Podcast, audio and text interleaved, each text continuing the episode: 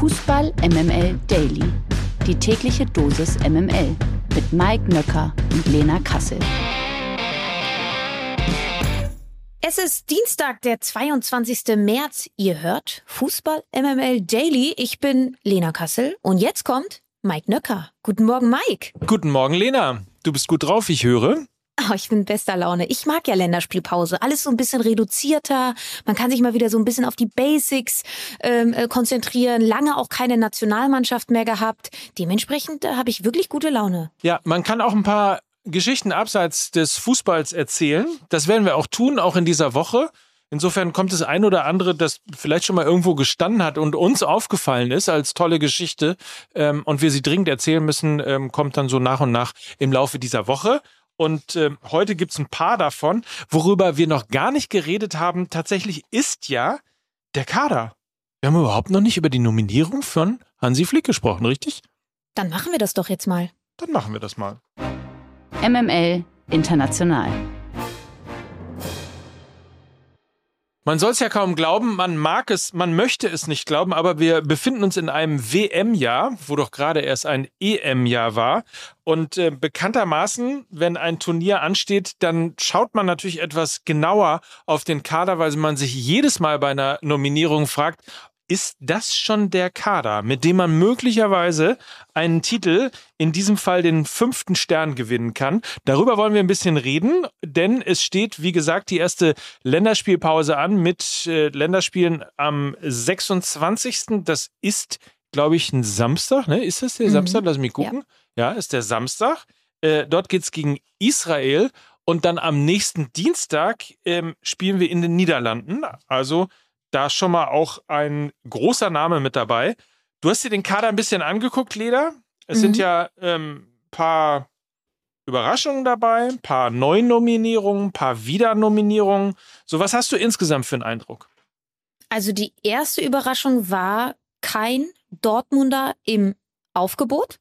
Also wir haben sechs Bayern-Spieler, drei von Chelsea, zwei von PSG und so weiter und so fort, aber eben kein aus dem Dortmunder Aufgebot. Das heißt kein Marco Reus, kein Mats Hummels, kein Moderhut, kein Emre Can.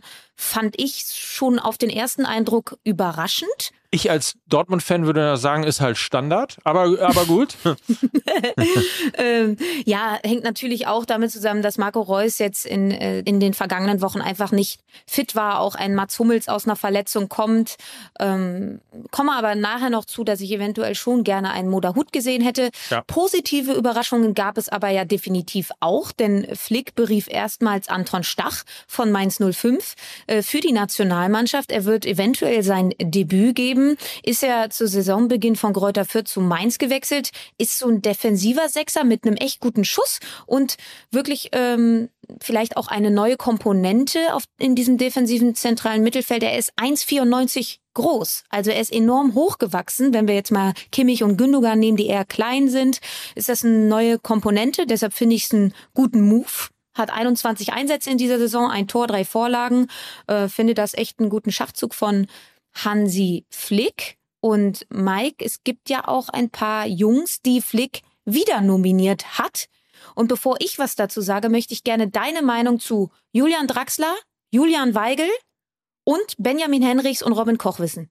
Also, Fangen wir mal beim Julian Draxler an. Da weiß ich schon wieder, dass ich morgen irgendwie von meinen Kollegen bei MML, wenn wir die Folge aufnehmen, natürlich wieder, also nicht ich, sondern der Bundestrainer verbal dafür ähm, aufs Maul bekommt. Ich weiß aber, nun äh, gucke ich ehrlicherweise nicht so oft die französische Liga, aber ich weiß, äh, dass er sich trotzdem, und das finde ich dann wiederum tatsächlich toll, äh, einfach durchboxt und durchbeißt und ähm, sehr oft auch einfach nicht den leichteren Weg gegangen ist und sich gesagt hat, auch komm bei den großen Namen, dann wechsle ich einfach nochmal den Verein. Julian Draxler ist immer noch da. Julian Draxler spielt immer noch eine Rolle und das spricht natürlich in erster Linie auch mal für seinen Charakter und damit auch logischerweise für sein Können als Fußballer. Über Julian Weigel freue ich mich total. Also gefühlt würde ich sagen, ein Dortmunder ist dabei, nämlich Julian Weigel, ähm, der natürlich nicht mehr bei Dortmund spielt, aber ähm, in Dortmund sein letztes Länderspiel gemacht hat. Und ich glaube, da war er auch noch bei Borussia Dortmund.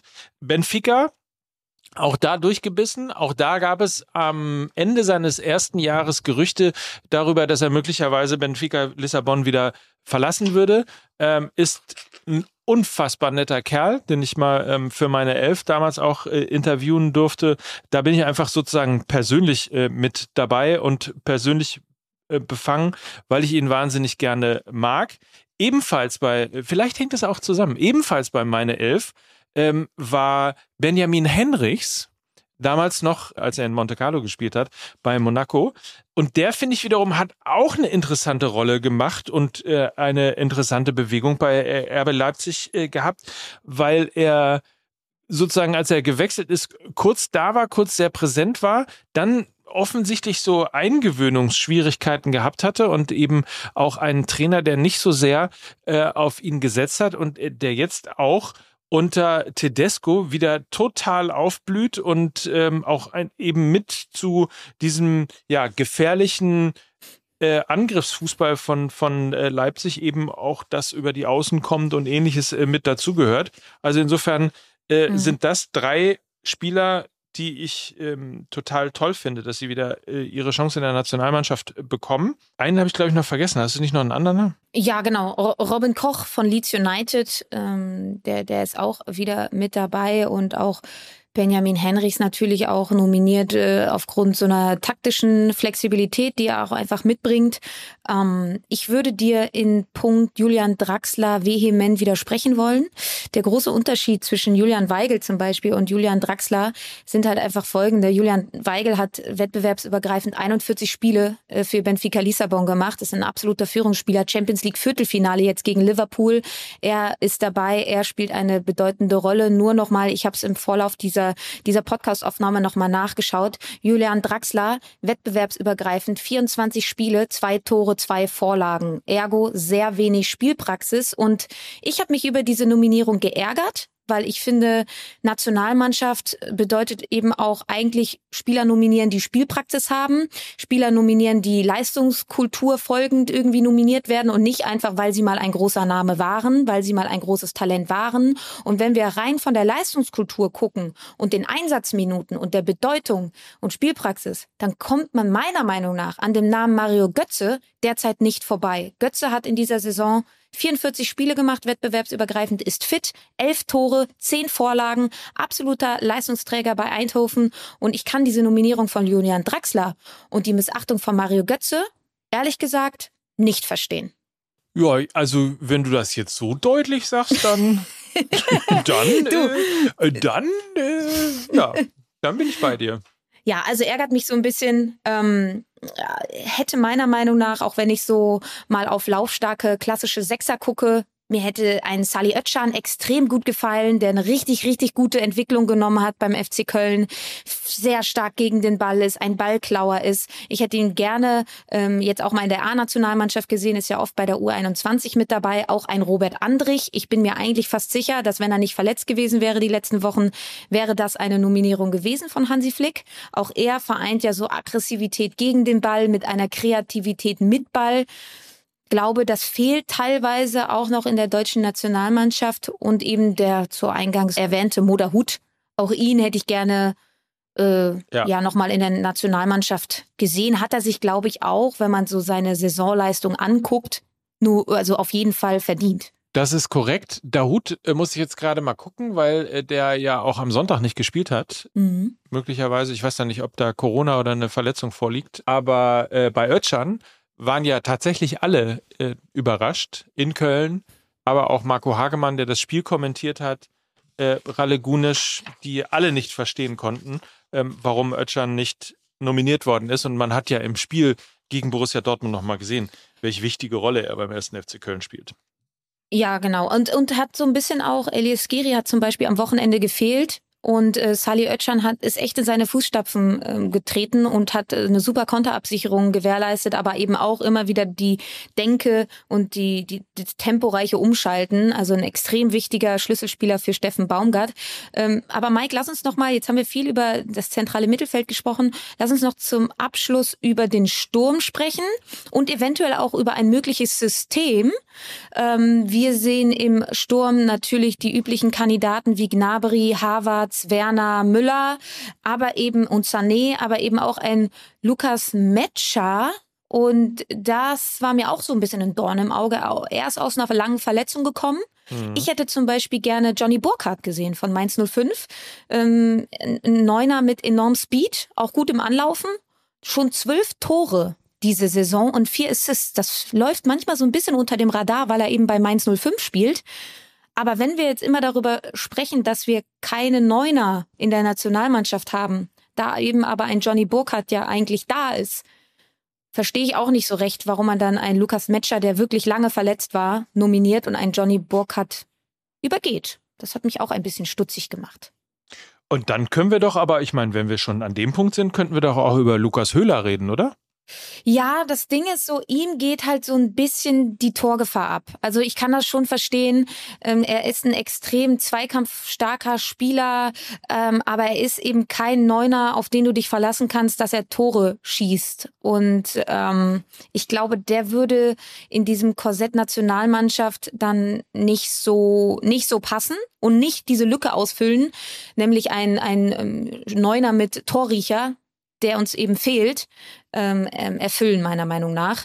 Deshalb finde ich trotzdem ein guter Vorschlag. Hast du natürlich recht, spielt auch eine fantastische Saison. Glaube ich, würde aber eben diese Lücke ähm, nicht, nicht entsprechend ausfüllen. Und System, ja immer eine Frage. Dreierkette, Viererkette, wie will man es machen? Ich fände zum Beispiel ein 3-4-3 extrem spannend, ähnlich wie es Chelsea auch spielt. Mhm. Hab ja auch schon mal erwähnt, äh, Mike, mit Kai Havertz, äh, der ja da eben in dieser zentralen Rolle vorne spielt und auch dem Umstand geschuldet, dass wir eben keinen klassischen Neuner im Aufgebot haben, finde ich dieses 3-4-3 sehr, sehr cool. Wenn man mal durchgeht, Rüdiger, Schlotterbeck und Ginter in der Dreierkette, Gnabry auf der rechten Schiene, was er ja tatsächlich jetzt teilweise bei den Bayern auch spielt, linke Schiene mit einem David Raum, Kimmich und Gündogan im Zentrum und vorne Werner, Havertz und Sané. Das klingt schon gut, oder? Das klingt sehr gut auf jeden Fall. Wie siehst du die Nationalmannschaft äh, international im Stellenwert gerade? Ja, angenockt. Also es, äh, natürlich die die letztjährige EM, die steckt uns allen irgendwie noch in den Knochen. Das war extrem enttäuschend. Da hat man erstmal die Gap auch zu den anderen Nationalmannschaften nochmal spürbar so erlebt. Das war spielerisch echt echt mau. Und ähm, ja, ich glaube, jetzt mit neuem Trainer, mit Hansi Flick, das ist eine Aufbruchsstimmung, die da generiert wird. Und jetzt müssen sich die ganzen jungen Wilden da finden als Mannschaft. Ähm, und bin aber wirklich, wie man ja auch zu meiner Eingangsbegrüßung gemerkt hat, schon auch ein bisschen hyped wieder. Weil eben Hansi Flick auch so ein, ja, ein Umbruch für einen Neuanfang steht einfach. Deshalb erhoffe ich mir sehr viel. Dennoch eben Kritik an Kader von Lena Kassel hier im Daily. Absagen übrigens mussten, äh, guck mal, der wäre der dritte Dortmunder. Karim Adeyemi kann auch nicht spielen. Ähm, er leidet an einer Muskelverletzung im Oberschenkel und Josua Kimmich wird ebenfalls vorerst fehlen. Der erwartet nämlich, also seine Lebensgefährtin, äh, erwartet das dritte Kind und dementsprechend reist er nicht zur Nationalmannschaft. Apropos Josua Kimmich, Dazu kommen wir nämlich jetzt. Die Ohrfeige. So, Jürgen Kohler, Fußballgott, hat sich geäußert. Äh, und zwar über Josua Kimmich. Josua Kimmich, so sagt er nämlich, ist ein herausragender Fußballer, ein Leader, ein überragender Spielgestalter, aber er ist nicht der defensive Sechser, den es braucht, um Stabilität vor der Abwehrkette zu bekommen. Das war eine etwas ich sag mal, überraschende und wie Kai aus der Kiste kommende Aussage des früheren Weltklasse-Verteidigers Jürgen Kohler. Vielleicht ist er sauer, dass kein Dortmunder mit in, im Kader steht. Nichtsdestotrotz ähm, sieht er also in der deutschen Nationalmannschaft ein grundlegendes Defensivproblem. Ähm, tja, und dabei zog er sich eben auch auf das Mittelfeld. Lena Kassel, bist du auch dieser Meinung? Antwort? Nein ich, ich finde dieses Denken, dass der klassische Sechser immer so ein destruktiv Fußball spielender Abstauber sein muss, echt oldschool. In meiner Auffassung ist so ein Sechser eigentlich eher der neue Zehner. Äh, und das ist eben auch durch den Wegfall des klassischen Zehners so passiert. Und wenn man sieht, wie Josua Kimmich spielt, er ist meiner Meinung nach extrem stark gegen den Ball, sehr aggressiv aber eben auch extrem stark mit dem Ball, kippt ja oft ab und gestaltet das, äh, also gestaltet dann den Spielaufbau, seine Chipbälle hinter die Kette des Gegners, finde ich persönlich absolute Weltklasse. Und ich finde ja durch die meist extrem hochstehenden Innenverteidiger, die auch meistens sehr vorwärtsorientiert verteidigen, Stichwort Nico Schlotterbeck, das macht er, das hat ihn so gut gemacht, das hat ihn ähm, im Kreise der Nationalmannschaft gespielt, weil er eben so ein extrem vorwärtsorientierter Innenverteidiger ist. Und ich glaube, deshalb brauchst du gar nicht mehr im modernen Fußball diesen klassischen Abstauber, wenn du eben vorwärtsorientierte Innenverteidiger hast, was du in der Nationalmannschaft hast mit Antonio Rüdiger und Nico Schlotterbeck. Dementsprechend brauchst du diesen klassischen Abstauber-Sechser gar nicht mehr. Deshalb würde ich Jürgen Kohler durchaus widersprechen. Hast du hiermit getan, was Lena sagt? Gewinner des Tages ist Nicole Kumpis. Sie wurde nämlich schon in der vergangenen Woche bei einer außerordentlichen und virtuellen Mitgliederversammlung zur Präsidentin des Drittligisten Eintracht Braunschweig gewählt. Mit 472 zu 411 Stimmen setzte sich die Vorständin des Deutschen Roten Kreuzes Braunschweig-Salzgitter gegen den Unternehmer Axel Ditzinger durch. Somit steht aufgepasst, zum ersten Mal seit 30 Jahren wieder eine Frau an der Spitze eines deutschen Profifußballclubs. Für eine generelle Frauenquote spricht sich Kumpis allerdings nicht aus. Im NDR Sportclub sagte sie, eine Frauenquote wirkt im ersten Zug immer aufgestülpt. Das macht auch etwas mit einem selbst. Man hat es dann nicht per Qualifikation oder per Inhalt geschafft, sondern weil die Quote erfüllt werden soll. So Kumpis weiter. Sicherlich macht eine Quote am Anfang Sinn, um Frauen zu etablieren. Auf längere Zeit gesehen ist es immer besser, an Kompetenzen gemessen zu werden, als an einer Quote. Du als alter weißer Mann, Mike Nöcker. Ich hasse dich. Wie, ja. wie, wie gefällt dir diese Meldung und wie stehst du zur Frauenquote? Ich weiß, es könnte eine Fangfrage werden. ich stelle sie trotzdem. Nein, ich äh, gar nicht. Ich finde die äh, Meldung tatsächlich super, ähm, weil ich auch finde, dass es immer mehr Frauen in den Führungsstrukturen des Fußballs geben muss, weil es aufhören muss, dass äh, Fußball eine Männerdomäne ist ähm, das ist das eine. Und das zweite ist, dass ich ähm, eigentlich gefühlt immer, ich, also ich kann diesen Satz so total verstehen, weil ich nämlich auch finde, dass so eine Quote primär erstmal immer dazu führt, dass alle sagen, na ja, die kommen ja nur, ähm, weil sie eben eine Frau sind. Deswegen sind sie in diese in dieses Gremium oder in den Vorstand oder in dieses Position gekommen, äh, während, also das degradiert Frauen immer so sehr, äh, weil ne, gäbe es das nicht, wären sie nicht da. Und insofern kann ich den Punkt der Frauenquote tatsächlich verstehen, habe mich dann aber eines Besseren belehren lassen. Und zwar, weil alles das, was ähm, Nicole Kumpis hier sagt, ist im Grunde genommen das, was man in Amerika gemacht hat. Da ist man nämlich auch nicht weitergekommen mit der Förderung von Frauen in Führungspositionen und mhm. hat dann tatsächlich in sehr vielen Bereichen eine Frauenquote eingeführt, was dazu geführt hat, dass es mittlerweile äh, in Amerika die meisten Vorständinnen äh, gibt, dass äh, die meisten Frauen im internationalen Vergleich in Führungspositionen, also ich weiß jetzt nicht, ob immer an, an Top 1, aber Amerika ist da irgendwie wirklich führend dabei. Und das hat zumindest mich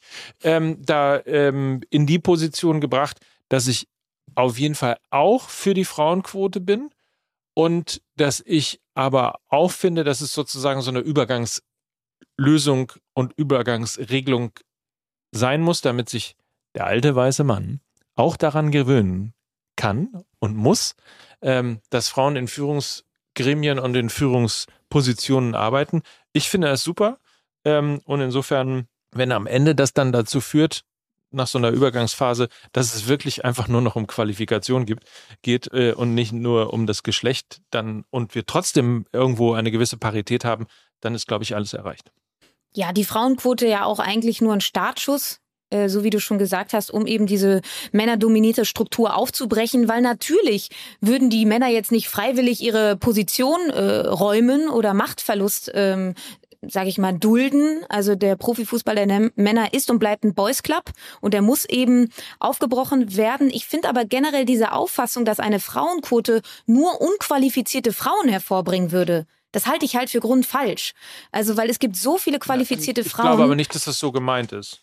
Also ja, aber doch, also im Zuge dessen reden ja immer oftmals, wenn die Frauenquote dann eingeführt werden würde, dann äh, würden die Frauen eben nur äh, in Positionen kommen, weil diese Quote erfüllt werden müsse, obwohl sie nicht qualifiziert dazu wären. Also das schwingt ja immer da so ein bisschen Klar. mit. Aber so, glaube, also verstehe ja. mich da nicht falsch, so habe ich das nicht gemeint, ne? Nee, nee, du nicht, aber die Frau Kumpis, glaube ich, ähm, also so habe ich ihr ihr, ihr Zitat verstanden und das ist eben auch, so eine Denke ist Teil des Problems meiner Meinung nach und Teil eben des ja durchaus Ach komm, guck mal. fragwürdigen Frauenbilds, was in den Sphären des Profifußballs der Männer oftmals eben vorherrschend ist, dass Ach, diese Frauenquote witzig ja eben nicht qualifizierte Frauen hervorbringen würde und sie eher scheinen lassen würde, sondern eben, dass es unqualifizierte Frauen hervorrufen würde. Das ist falsch. Guck mal, so habe ich das gar nicht gelesen. Ich hatte das tatsächlich genauso ähm, verstanden, dass also so eine Frauenquote eben für, für äh, eine bestimmte Klientel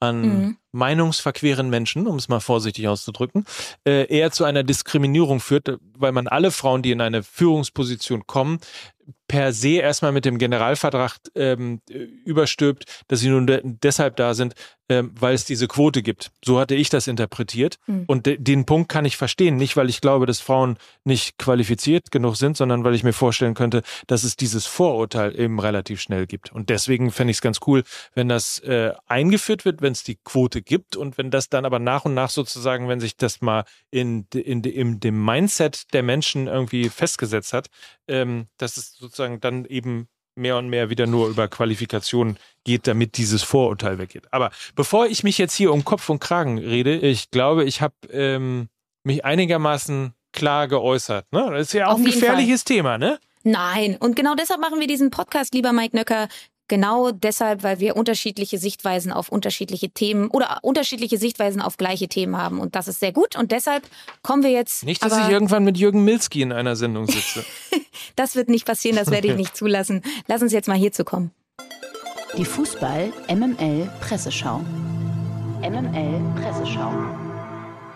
Der Podcast Nachholspiel aus unserer MML-Familie kümmert sich ja jeden Samstag um ein Ereignis aus der Fußballgeschichte, das sich jährt. In der neuen Folge geht es um das Bundesliga-Intermezzo des SSV Ulm. Die waren zwar nur ein Jahr dabei, aber das hatte es in sich. Sie wurden nach einem 1 zu 1 in Dortmund von der Südtribüne mit Laola gefeiert und wurden 1 zu 9 von Leverkusen abgewatscht. Außerdem haben sie einen Rekord aufgestellt. Im Spiel gegen Rostock kassierte Ulm tatsächlich, Achtung, vier rote Karten. Der ein oder andere TV-Totalzuschauer kennt dieses Spiel möglicherweise auch aus, äh, ihr wisst doch noch, diese Nippel, die Stefan Raab damals gehabt hat. Und diese Einblendung hier gab es relativ oft. Skandal! Das kennen wir alle noch nehme ich mal an. Und unter anderem über dieses Skandalspiel haben Hans, Mario und Olli vom Nachholspiel mit Sascha Rösler gesprochen, der damals ein Teil dieser bunten Ulmer Truppe war. Herbert Fandl hat ganz schön viel von euch auf die Ohren bekommen und es gibt eine Szene, wo du man fühlt sich so ein bisschen an Oliver Kahn und Heiko Herrlich erinnert. Also du bist wirklich ganz nah an ihm dran und äh, willst ihm fast das Ohr abbeißen. Nimm uns mal mit, was war das für ein Spiel? Ich habe mit dem Herrn Fandel äh, sogar erst noch mal vor ein paar Wochen auch drüber gesprochen, weil er mittlerweile Schiedsrichterbeobachter ist und da war er noch mal da. Da hat er zu mir gesagt, ja, wenn ich älter gewesen wäre, dann hätte ich das, dann hätte ich das anders gemacht, hätte ich anders reagiert. Aber er war halt damals auch noch jung und äh, klar, die roten Karten, ne, wenn man sie dann nachträglich sieht, dann kann man die natürlich auch geben. Für uns war das natürlich dann extrem emotional und in, in der Szene, wo dann die letzte rote Karte äh, kommt, ne, wo ich dann, wo ich dann an ihm so nah dran stehe, theoretisch hätte er mich da auch vom Platz stellen müssen, weil ich glaube, ich hatte auch schon gelb, aber da hat er dann äh, wahrscheinlich auch gedacht, okay, jetzt muss ich aufhören, sonst muss das Spiel abbrechen, weil wir dann ja nicht mehr genug Spiel auf dem Platz haben. Sascha Rösler, heute Teammanager bei Fortuna Düsseldorf, hat jede Menge Anekdoten im Gepäck. Darauf dürft ihr euch freuen. Eine sehr unterhaltsame Nachholspielfolge gibt's, wie alle anderen auch, überall da, wo es Podcasts gibt. So ist das. So auch wie die neue Folge Fußball MML, die wir heute aufzeichnen werden. Dann können wir noch darauf hinweisen, 1845, ne? FC Bayern in der Champions League und zwar äh, gegen Paris Saint-Germain. Und erstmals dürfen die Frauen in der Allianz Arena spielen. Genau das und für alle, die nicht vor Ort sein können, das Spiel gibt es auch live auf The Zone. Schaltet da gerne mal ein. Sehr gut. Dann freue ich mich. Alles das, was wir heute nicht geschafft haben, machen wir morgen. Wir haben ja eine ruhige Woche und können das ein oder andere besprechen und haben ein bisschen Raum. So auch äh, eben die Diskussion zum Thema äh, Eintracht Braunschweig mit der Präsidentin. Äh, auch ja eigentlich eine Geschichte, die schon länger her ist, die wir aber jetzt endlich mal mit genügend Zeit und Raum versehen konnten. Ich hoffe, es hat euch Spaß gemacht. Lasst ein Like da. Auf jeden Fall. Zum Beispiel bei Spotify kann man das nämlich jetzt machen. Und ansonsten würde ich sagen, sehen wir uns und hören wir uns morgen, oder? Genauso ist es, Mike. Ich freue mich. Ich freue mich auch. In diesem Sinne, habt einen feinen Tag. Mike Nöcker. Und Lena Kassel für Fußball MML. Dieser Podcast wird produziert von Podstars bei OMR.